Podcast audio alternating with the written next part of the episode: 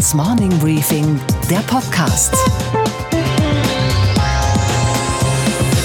Einen schönen guten Morgen allerseits. Mein Name ist Gabor Steingart und wir starten jetzt gemeinsam in den neuen Tag. Heute ist im Übrigen Dienstag, der 20. November. Es gab ja viel Wirbel um ihn. Mit der Kanzlerin hat er sich verkracht, seine Parteifürsten rollen seit Monaten nur noch die Augen und zwischendurch kassierte seine CSU auch noch eine wuchtige Wahlniederlage in Bayern. Aber er, also der Horst Seehofer, ist völlig unberührt davon. Denn man soll ja bekanntlich nicht alles so an sich rankommen lassen. Und nur weil man als CSU-Chef hat zurücktreten müssen, muss man ja nicht gleich völlig unberührt davon das Ganze Innenministerium räumen. Denn völlig unberührt davon muss man als Mannsbild auch ab und an mal Stehvermögen beweisen und deswegen Horst Seehofer jetzt mal in einem geschlossenen Satz, damit es wirklich alle verstehen. Völlig unberührt davon ist mein Amt als äh, Bundesinnenminister. Zumindest ein Mann hat Seehofer damit überzeugen können. Der künftige CSU-Chef Markus Söder und heutige Ministerpräsident von Bayern teilt die Idee von der Unberührbarkeit des Innenministers Seehofer. Er sprach dem Unberührbaren gestern seinen Segen aus. Wir wollen Stabilität der Regierung und Kontinuität jetzt äh, da in Berlin, das gilt auch personell. Wir lernen, wer nicht mehr der Chef von 140.000 CSU-Mitgliedern sein kann, der kann allemal der Sicherheitsbeauftragte für 82 Millionen Deutsche sein. Im Gegenteil, das funktioniert jetzt sogar besser als vorher, denn völlig unberührt davon, dass er sich jetzt nicht mehr um die lästige Parteiarbeit kümmern muss, hat er ja viel mehr Zeit, sich mit der inneren Sicherheit des Landes zu befassen. Insofern waren die Entscheidungen von Seehofer und Söder goldrichtig und wer völlig unberührt davon der Meinung ist, das sei eine Fehlentscheidung, der hat die Gesetze der Parteipolitik noch nicht verstanden. Unsere Themen heute. Das Schaulaufen um den CDU-Vorsitz wird immer mehr zum Zweikampf zwischen Friedrich Merz und Annegret Kramp-Karrenbauer.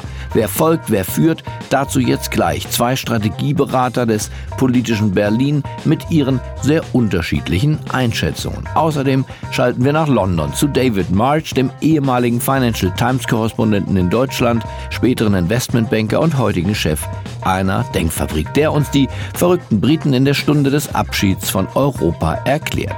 Und in New York wartet Sophie Schimanski. Sie hat Neues von der Wall Street zu berichten. Er oder sie, das ist jetzt die Frage. Das Rennen um den CDU-Vorsitz konzentriert sich auf die Frau aus dem Saarland und den Mann aus der Wirtschaft. Beide treten mit sehr unterschiedlichen Profilen und Strategien an.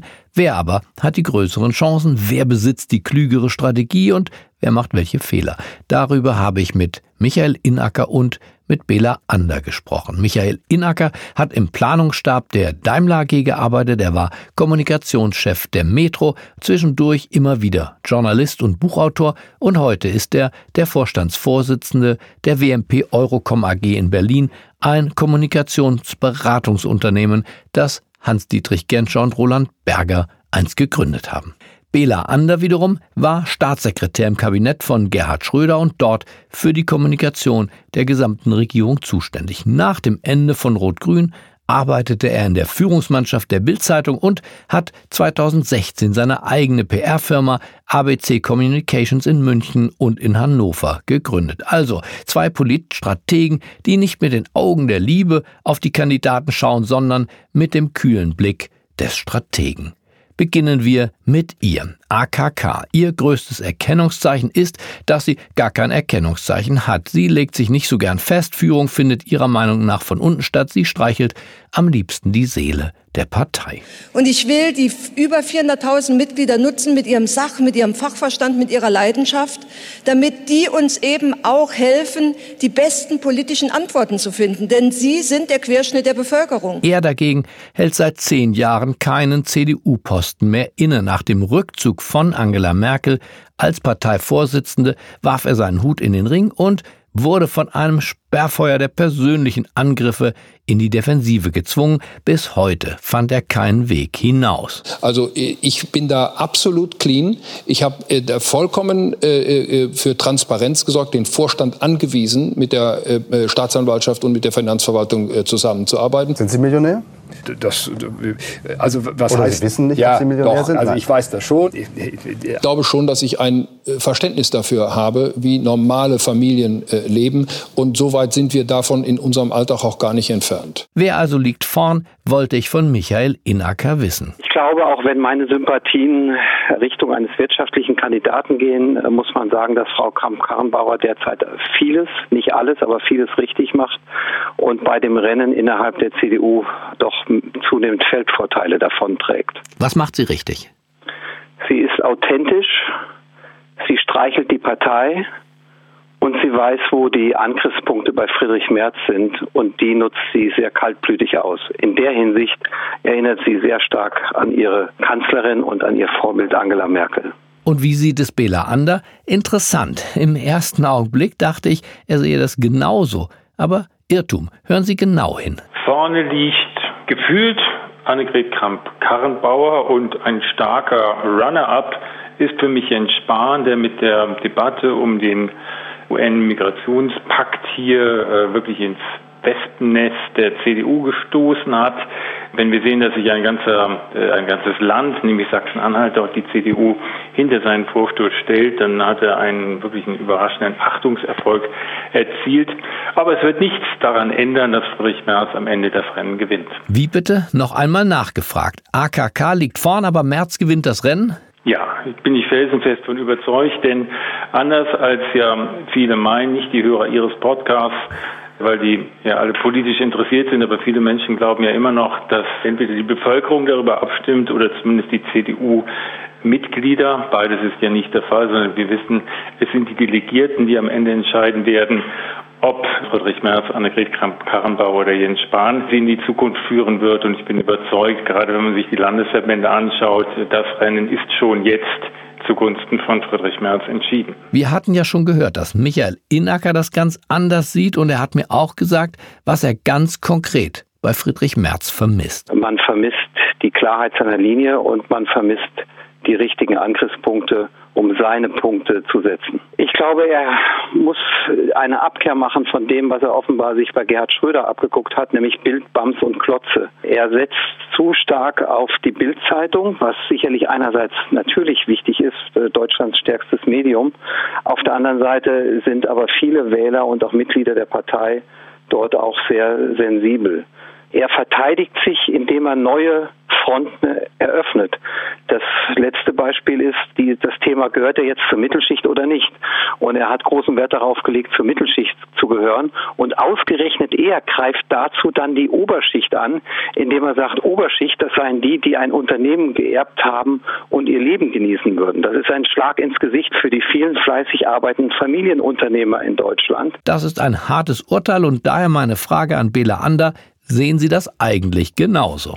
Das sehe ich anders. Aber es hat mich auch überrascht, dass er in einer wesentlichen Frage im Moment noch nicht so funkelt, wie ich mir das auch aus der Kenntnis von ihm aus früheren Zeiten vorgestellt hätte. Und zwar, wo hätte er funkeln können und sollen? In der inhaltlichen Darstellung seiner Person. Und Sie haben mich gefragt, woran liegt das, dass er im Moment noch so verhalten und auch ein bisschen, Herr Steingart, aus der Art geschlagen wirkt. Und wenn Sie die drei Kandidaten vergleichen, dann wirkt Friedrich Merz am ehesten wie jemand, der doziert. Das weiß man ja auch von ihm, dass er von sich sehr überzeugt ist und ähm, wenig Bereitschaft hat, auf andere, selbst wenn die es gut mit ihm meinen, einzugehen. Das eine Problem scheint also, Friedrich Merz doziert gerne, ganz im Unterschied übrigens zu uns Journalisten. Das andere Problem, er argumentiert fachlich und sachlich, aber er greift nicht richtig an, meint zumindest Michael Inacker. Er habe nicht nur Respekt vor der Aufgabe, nein, er habe Angst vor der Gegenkandidatin. Eine Angriffsaktion in Maßen auch auf seine Gegner, so wie das Frau Kramp-Karrenbauer macht, die ihn ja an zwei wunden Punkten genau getroffen hat, nämlich der Tatsache, dass er äh, vor Jahren geschmollt hat und die Brocken hingeschmissen hat. Da hat sie ja ganz geschickt gesagt, anders als andere in der Partei sei sie dabei geblieben und habe mit den Mitgliedern gemeinsam die CDU weiterentwickelt. Das war ein klarer Angriff gegen ihn. Und das Zweite, was sie jetzt am Wochenende im Spiegel gemacht hat, war zu sagen, dass sie das Parteivorsitzendenamt als ein zentrales ansieht und nicht nur als Durchgangsstation, um Kanzler zu werden. Und ich glaube, Friedrich Merz hat im Moment zu viel Angst, Fehler zu machen und das blockiert ihn. Friedrich Merz hat ja als Stammklientel vor allem die Wirtschaft und damit die Unternehmer, die Freiberufler, die Selbstständigen innerhalb der Union. Kann er sich denn wenigstens auf diese Gruppe verlassen, wollte ich von Michael Inacker wissen. Das ist, glaube ich, auch eines der großen Defizite bei Friedrich Merz. Friedrich Merz hat es eben nicht geschafft, genügend Bündnispartner in kurzer Zeit aufzubieten, auch Bündnispartner, die ihn, wenn er angegriffen wird, so wie in den vergangenen Tagen, auch schon mal unterstützen, öffentlich und äh, raushauen. Also, wenn keiner Merz raushaut, dann hat er verloren, sagt Inacker. Selbst Bela Ander, der ja behauptet, Merz liege vorn, rät ihm jetzt eine zentrale Erfahrung, die er selbst in der Schlussphase der Kanzlerschaft Schröders gesammelt habe, zu berücksichtigen. Stehen, wenn es hart wird. Das ist die Erfahrung, die ich damals gemacht habe. Es war ja in der Auseinandersetzung der Agenda 2010, wo Friedrich Merz ja lange Zeit ein Gegenspieler war, ähm, das wesentliche Merkmal und bereit zu sein, Gutes zu tun und das tatsächlich dann auch äh, gegen alle Widerstände durchzusetzen. Am besten bleibt man dann an der Macht und verliert sie nicht. Aber ähm, das ist, glaube ich, etwas, was man jetzt vermitteln muss und den Mut zur Auseinandersetzung zu haben, auch so weit sind wir, aber dabei integrativ zu wirken und sich auch auf ein paar Mitstreiter zu verlassen. Ich glaube, dieses kann Friedrich Merz noch ausbauen und nicht nur auf sich selber bauen. Michael Inacker bleibt skeptisch. Meine Frage an ihn also, hat Merz noch eine Chance oder war es das schon? Die hat er noch, aber dann müsste er seine Strategie umstellen und er müsste offensiver vorgehen. Er müsste auch überlegen, wo kann ich Varianten bieten, die den Gegner oder meine Wettbewerber überraschen. Er wirkt halt leider immer etwas oberlehrerhaft und das ist natürlich auch das, was die Menschen nicht mögen. Und was ist eigentlich mit dem Dritten im Bunde, dem Jung Siegfried aus Nordrhein-Westfalen? Letzte Frage an Bela Ander. Jens Spahn, keine Chance. Keine Chance, er macht das richtig, er macht äh, aus keiner Chance eine Chance für die Zukunft.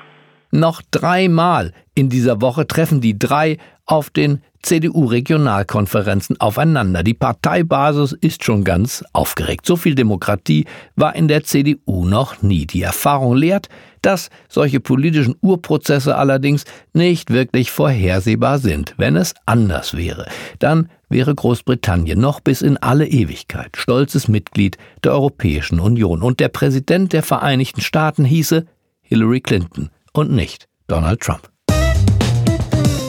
In Brüssel hat man längst die Geduld mit dem Inselvolk der Briten verloren. Der luxemburgische Außenminister Asselborn mag das Wort Brexit schon gar nicht mehr hören. Wir müssen auch heute zu verstehen geben, dass dieser Deal, der jetzt auf dem Tisch liegt, der bestmögliche ist. Es gibt keinen besseren für dieses verrückte Brexit. Wir Deutschen sind vielleicht ein bisschen geduldiger. Gern hätten wir ja diese ökonomisch und so nahestehenden Briten mit in der EU. Von unseren Import-Export-Interessen wollen wir hier gar nicht reden. David Marsh war früher der geldpolitische Korrespondent der Financial Times in Frankfurt, bevor er dann Investmentbanker wurde. Heute leitet er eine der renommiertesten Denkfabriken in London. Er ist genau der Richtige, uns jetzt die Gemütslage seiner Landsleute in der Stunde des Abschieds zu erklären. Ja, also Großbritannien macht sich auch für sich selbst, glaube ich, die Lage etwas unsicher und das Land ist in der Tat zersplittert wie so oft bei diesen komplizierten Vorgängen. Und die Verhandlungslage ist so, dass man zwischen Sein und Schein unterscheiden muss. Zum Beispiel Mrs. May hat, glaube ich, viel bessere Karten in der Hand, als viele denken. Und das sieht man in der Tat gerade jetzt, wo man jetzt in dieser Endphase dieser verdammt lange Verhandlungen gelangt ist. Ja, ist das wirklich eine Endphase oder ist das der Beginn von was ganz Neuem, womöglich doch einem zweiten Referendum, weil es so wie bislang ja nicht wirklich zu funktionieren scheint? Eine Mehrheit im Unterhaus scheint ja keineswegs gesichert für diesen Plan. Ein zweites Referendum würde nichts ändern. Die Seite, die verloren hatte, würde natürlich ein drittes Referendum verlangen, eine weitere Volksbefragung. Und das wäre in der Tat wie ein Wimbledon-Tennisspiel. Das könnte dann doch in fünf Sätze gehen. Also weder ihr auf der europäischen Festland noch wir haben dafür wirklich Zeit. Und dann hast du recht, wir gehen in der Tat in eine zweite Phase. Dann kommen natürlich neue Handlung, Verhandlungen auf uns zu.